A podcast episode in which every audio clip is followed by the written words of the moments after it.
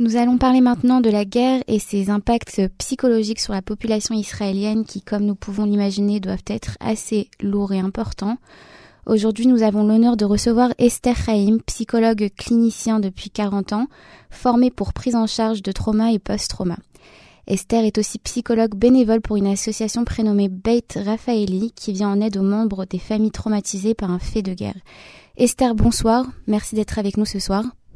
Bonsoir Charlie et euh, merci de me faire confiance. Avec grand plaisir, merci à vous. En quoi consiste votre travail dans l'association bénévole Beidre Faili euh, Quels sont le, genre de personnes qui viennent vous consulter? Bien. Euh, alors, ce sont des personnes exclusivement féminines. Donc, ce sont des mamans des, des, des, femmes, des femmes qui ont un mari euh, au front, des sœurs, voilà. Et euh, elles viennent me consulter pourquoi. En fait, c'est parce qu'elles ressentent une angoisse, un malaise qu'elles ne peuvent pas définir, contre lequel elles ne peuvent pas lutter, mais qui a des répercussions sur leur vie de tous les jours et notamment sur la prise en charge des petits des enfants. Bien sûr, sur les enfants. Et c'est surtout ça qui, qui les pousse à, à demander un peu d'aide.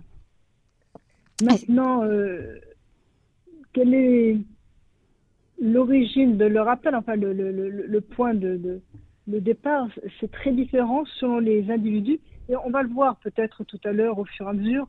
Et pour certains, ce sera certains symptômes, d'autres, d'autres symptômes encore ça va vraiment dépendre d'un individu, de sa vie et de la façon dont il, dont il existe. Bien sûr. Voilà. Est-ce que vous, vous consultez aussi euh, des, des enfants ou uniquement euh, euh, des, des, des, adultes touchés par, par les, les, soldats réservistes, etc. Je consulte des enfants en général. Oui. dans, dans, le cadre de cette, de cette association, je ne, je ne reçois en consultation que les, les enfin que les femmes.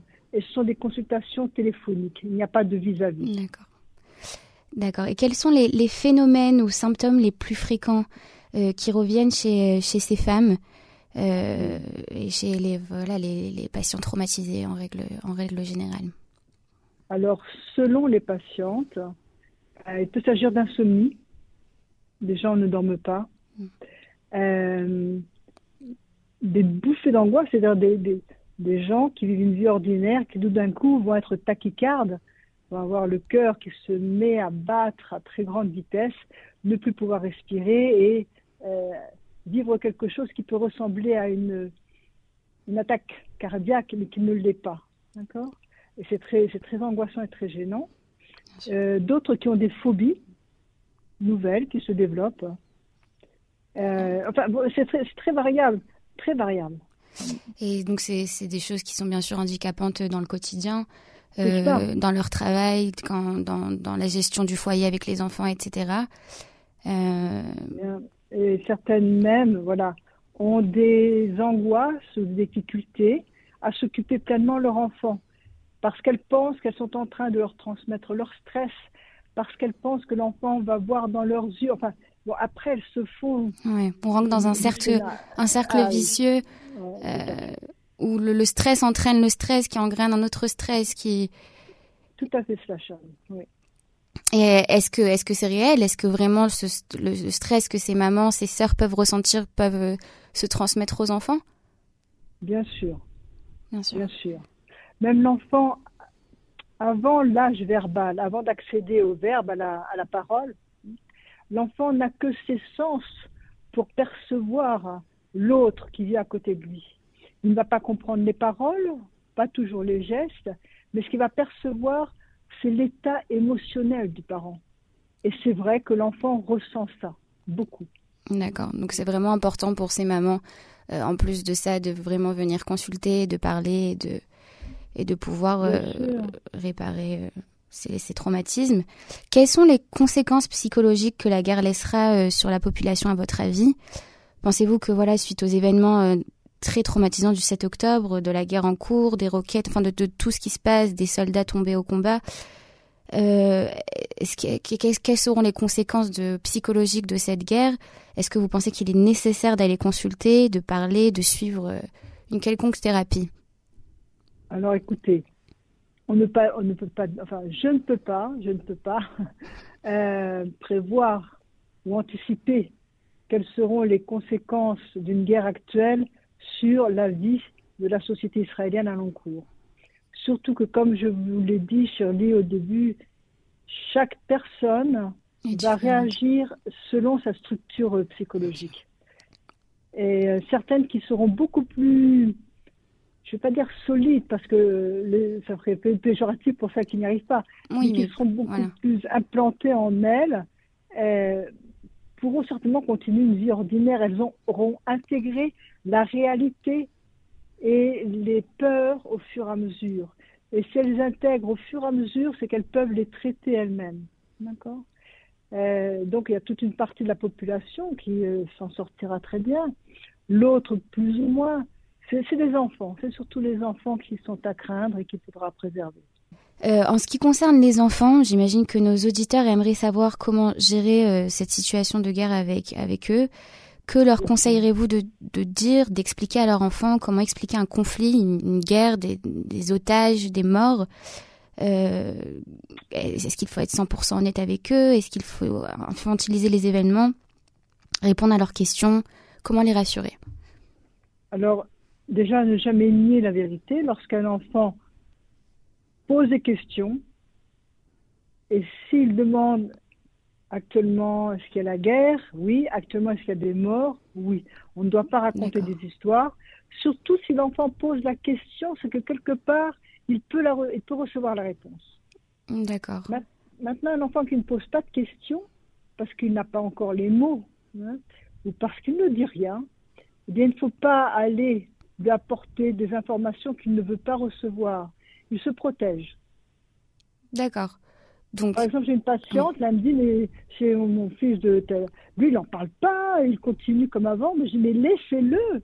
Il a choisi de continuer sa vie au mieux avec sa, avec sa façon à lui. D'accord. Ah. Donc, et autrement, oui, allez-y. Non, je voulais dire ne pas soustraire euh, ou forcer les informations ou les, les états d'âme des enfants, les, les, laisser, les laisser faire. Et si une question survient, Absolument. Voilà, et répondre le plus honnêtement euh, possible sans non plus. Bon, euh. Voilà, comme pour toutes les questions des enfants, ne jamais leur porter d'informations qu'ils ne demandent pas, que ce soit pour, euh, bon, je déborde largement, mais que ce soit pour la sexualité, pas. Non, si l'enfant ne demande rien, mais laissez-le tranquille. Voilà, c'est vraiment cela. Maintenant, les enfants, tout dépend de l'âge. Je disais tout à l'heure qu'il est l'âge préverbal, avant que l'enfant n'accède à la parole. Euh, on va avoir des signes d'angoisse chez lui parce qu'il va, ben, il va, il va pas dormir la nuit, il va pleurer beaucoup. Et s'il commence à déambuler un petit peu, il va venir dormir dans l'île de la mer. Alors ça, actuellement, c'est un phénomène que l'on retrouve dans beaucoup de familles. Mmh. Les papas qui sont partis à la guerre, les petits viennent dans le lit de la mer. Alors les mères se disent, mais comment faire? C'est pas bien. C'est alors tout dépend de la relation. C'est pareil, il n'y a pas de, de recette générale. Tout dépend de la relation que la maman avait avec son petit avant. Si quand le papa n'est pas là, le petit a pris l'habitude de venir au lit, on ne va pas changer les règles tout d'un coup. L'enfant ne va pas comprendre, il va se poser des questions. Ça. Maintenant, s'il le fait de façon nouvelle, eh bien, il faut que la maman lui fasse entendre qu'elle a compris. C'est-à-dire, elle peut lui dire, oui, je sais, euh, en ce moment, tu, tu as besoin d'être rassuré. C'est normal. Viens, viens un peu si ça peut être rassuré. Alors, ensuite, elle va dire bon, on fait le Shabbat, ou on fait deux jours par semaine, ou on le fait jusqu'à ce que papa revienne, ou elle ne dit rien. Après, ça appartient à la maman, c'est dans sa relation avec l'enfant. Maintenant, il y a un peu plus grand. Euh, ah, les, les, les, quand les enfants sont propres, ils risquent de refaire piquer l'énurésie. Ça, c'est un signe d'angoisse. D'accord? Il ne faut rien dire, il ne faut pas en faire un drame. Il faut le dire simplement à l'enfant. Quand on a, on a besoin d'être rassuré, et eh bien souvent, on Voilà. Ils sachent que c'est normal. Mm, d'accord. je pense aussi à des enfants qui sursautent beaucoup. Au moins de bruit, une cuillère qui tombe par terre, l'enfant sursaute. Oui, sur c'est, un signe, c'est un signe d'angoisse, par exemple. D'accord. Les, un peu plus grands peuvent devenir euh, agressifs à la maison, à l'école, frères et sœurs. Ça, c'est une réaction normale. Il mm. a de la colère en lui, il ne sait pas où la déposer. Il va la déposer là où il le peut. Bien sûr. Et puis, je lui ai renvoyé à une, une étude, il ne faut pas que je fasse d'erreur, je crois, la Maccabi. Une étude effectuée par la Maccabi qui dit que chez les enfants, non, non, chez les jeunes de moins de 18 ans, c'est un peu plus grand donc, il y a 20, un peu plus de 20% d'anxiété, de dépression. C'est notable. Depuis, très important. Depuis le début de la guerre euh, le, Depuis, euh, je ne sais plus, une, vingtaine de jours après le début de la guerre. Enfin, je, ah pas le début, je me souviens plus des données exactes. Ce qui nous fait comprendre que chez les plus grands, il y a donc plus d'anxiété, plus de dépression, et que ce sont des enfants qui savent se débrouiller eux-mêmes.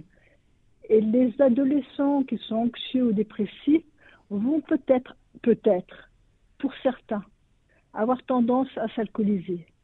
Ah oui. Ça, il faut l'avoir du coin de l'œil, du coin de l'œil. D'accord. Donc en, fait, euh, à noter euh, des comportements, euh, on va dire entre guillemets anormaux ou qui sortent un peu de l'ordinaire et les traiter ben, avec bienveillance et avec douceur et ne pas ne pas en faire des drames, ne pas ne pas s'inquiéter plus que ça par rapport à l'enfant.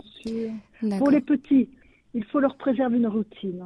C'est-à-dire qu'ils avaient l'habitude le, mat, le, je sais pas, en rentrant de la crème, enfin du GAN, etc., de faire ci, de faire.